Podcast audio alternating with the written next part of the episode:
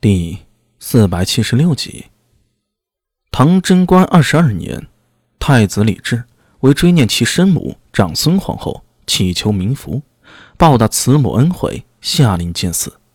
经过一番占星魁地的测量定位工作，最后定制了向天阙、方济院的建造方案。整个工程琼班鸾巧艺，尽横获良木，文石、子贵。香樟、碧缕、冲其彩，玉珠、丹青、折萼、金翠配其饰。按照设计，寺院建成之后，重楼复殿，云阁洞房，总共有十余院，一千八百九十七间，床褥器物备皆盈满。贞观二十二年十月五申，太子李治下令说：“建寺功臣，建相毕恭。”轮换将成，但僧徒尚缺，奉太宗皇帝赦令，度僧三百人，别请五十名大德，同奉神居，降临行道。同时，正式赐名新寺名为大慈恩寺，并增建翻经院。很快，翻经院宣告落成，红梁造景，丹青云气，琼厨铜榻，金环华服，并加梳理。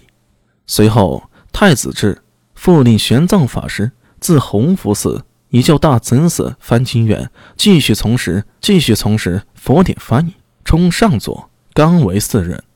贞观二十二年十二月五辰，太宗皇帝为玄奘举行了盛大隆重的入寺升座仪式，盛况空前。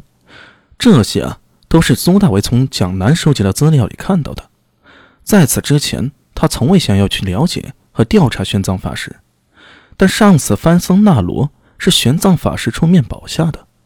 这次上元节的劫童子案，按高大虎提供的消息，劫匪是逃进了大慈恩寺。苏大为不得不认真地对待此事了。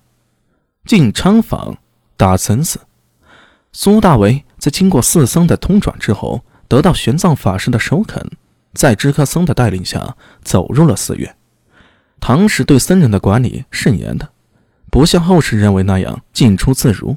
无论是什么人进去，还是四僧出来，都要经过报备。